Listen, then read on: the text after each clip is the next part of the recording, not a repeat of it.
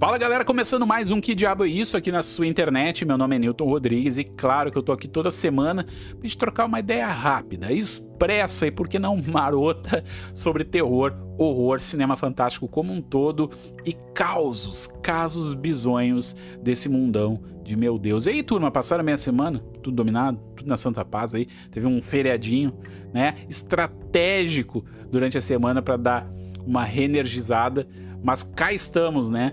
Mais um programa inédito. E vocês viram que durante a semana eu coloquei um stories com uma enquete, né? Qual tema vocês gostariam de escutar no episódio semanal? Coloquei lá uh, tretas e curiosidades sobre a criatura da Lagoa Negra, esse clássico da Universal, e também curiosidades sinistras, né? Por trás da mitologia, por trás das fofuras de A Pequena Sereia. E cá estamos com o vencedor que é a Pequena Sereia, né?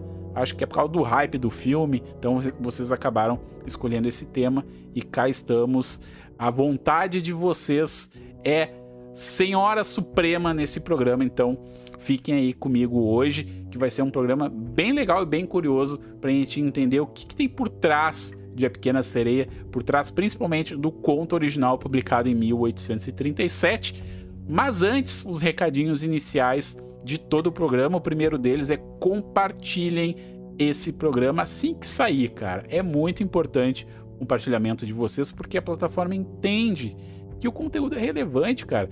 O Instagram, para quem não sabe, trabalha de uma forma meio aleatória, assim, né? O algoritmo, ele é bem bem doido, para não dizer muito maluco, né?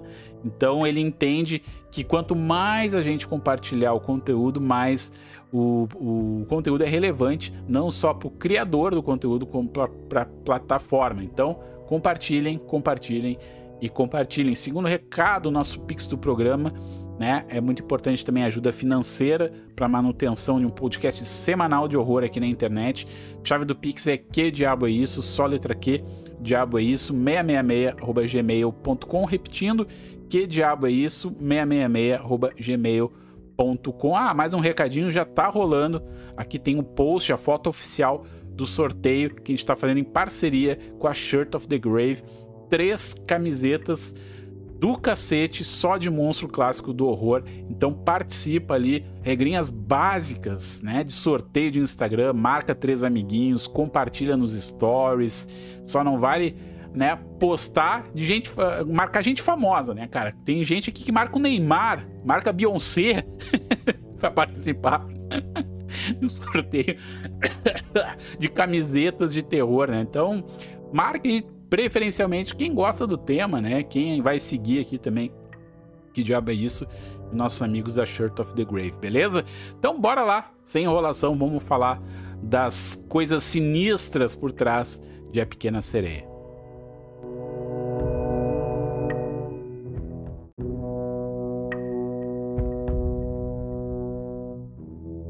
A Pequena Sereia tá de volta aí às rodas de conversa depois do lançamento do live action, que tá, ainda está em cartaz nos cinemas, né? Que veio cercado de muita polêmica, né? Polêmicas absurdamente estúpidas, né? Principalmente pela escolha da protagonista Ariel, agora é uma menina negra linda e muita gente torceu o nariz por causa disso, né? O que é um absurdo, vamos combinar, né? Mas o que importa é que a pequena sereia e o fascínio por essas criaturas mitológicas, as sereias, tá de volta aí, tá nos holofotes e é sobre isso que a gente vai falar hoje, mais precisamente do conto, do livro lançado em 1837, que deu origem a tudo, né, cara? O conto escrito pelo Hans Christian Andersen, né, que inspirou a sua versão aí do desenho animado e agora mais recentemente o live action. E o Hans Christian era um cara muito cabeção, cara, muito cabeção de verdade. Já criança, o cara lia Shakespeare, lia livros de história sobre mitologia e tudo mais. E tudo isso, obviamente, criou esse background por trás, né, da Pequena Sereia, que acabou resultando na obra A Pequena Sereia. Então, antes de falar do teor em si, do conto, do Hans Christian Andersen. Vamos falar do que, que levou ele a se apaixonar pelo tema. Aí eu convido vocês a dar muitos passos atrás na história, porque a coisa remonta literalmente a milênios atrás, né?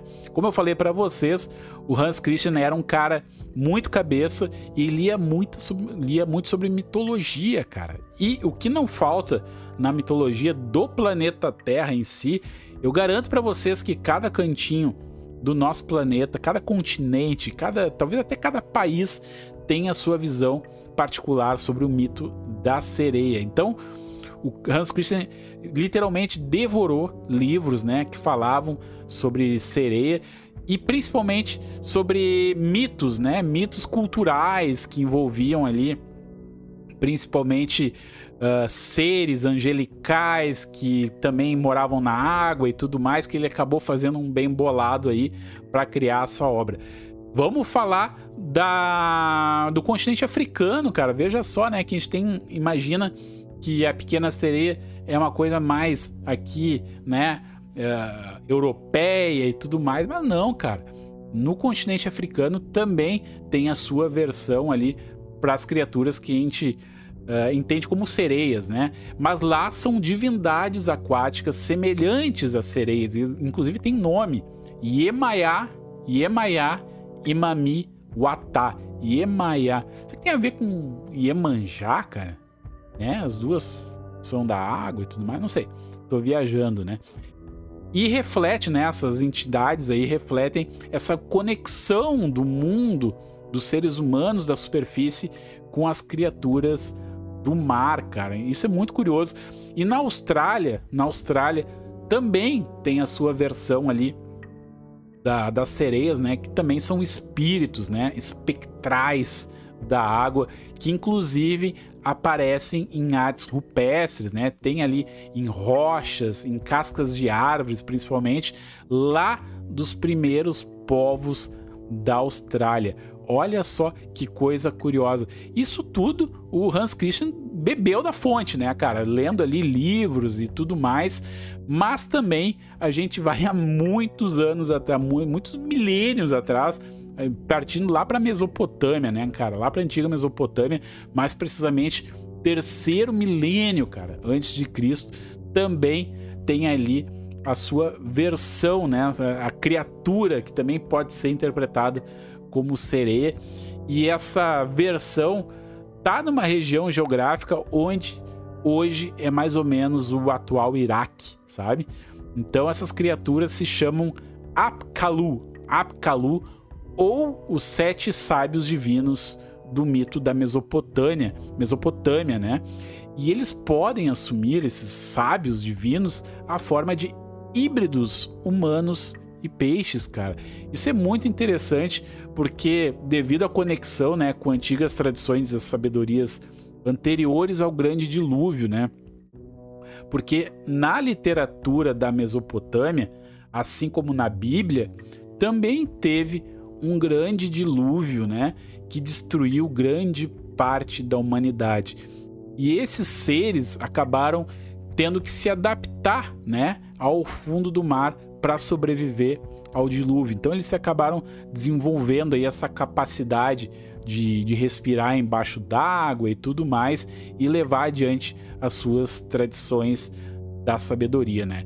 Então, de acordo com a literatura da Mesopotâmia, as informações úteis dadas às humanidade, dadas à humanidade, né, pelos Apkalu, incluem conhecimento de medicina e construção de cidades, ou seja, esse povo antigo que acabou indo, né, por livre e espancada vontade, morar no fundo do mar, passou muitos conhecimentos para a humanidade, cara. E a antiga conexão do Oriente Próximo, né, entre as sereias e as tradições do dilúvio, também pode ser vista na Bíblia Ilustrada de Nuremberg, de 1483, onde tritões são retratados nadando ao redor da arca, né? Olha só, com seus cachorros do mar, cara. Então vocês percebam que é uma tradição que remonta a milênios, milênios atrás, que estava borbulhando na literatura aí do século 18, 19 e o Hans Christian foi atrás e bebeu dessa questão histórica antes de passar aí sim para a construção do seu livro A Pequena Sereia.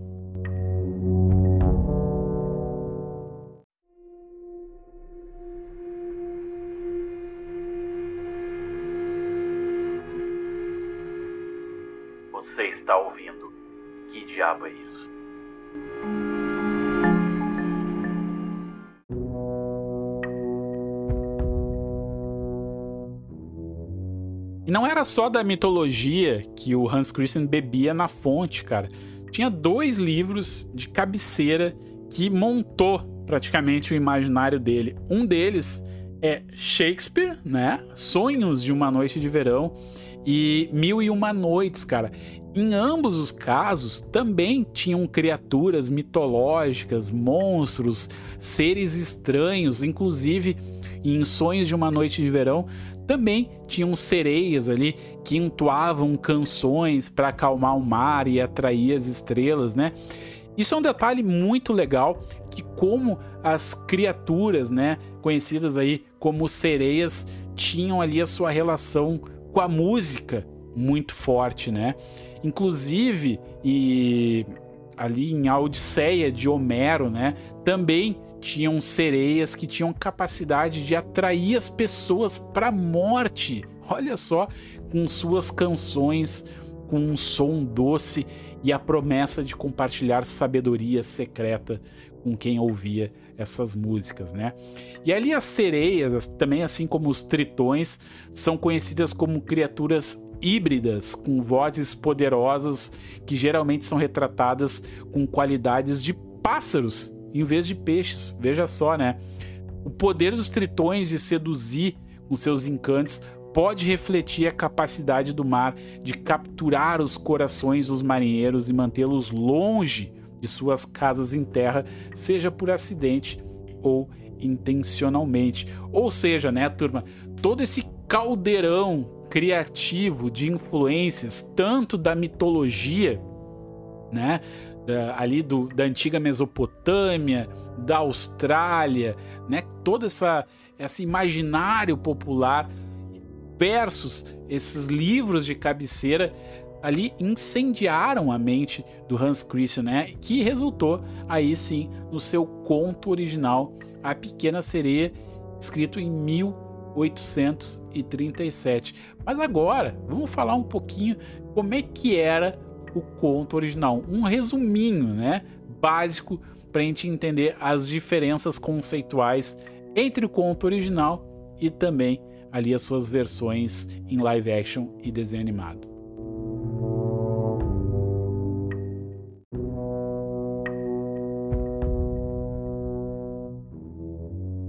E vocês vão perceber que o negócio é bizarro, cara. É sinistro de verdade, né?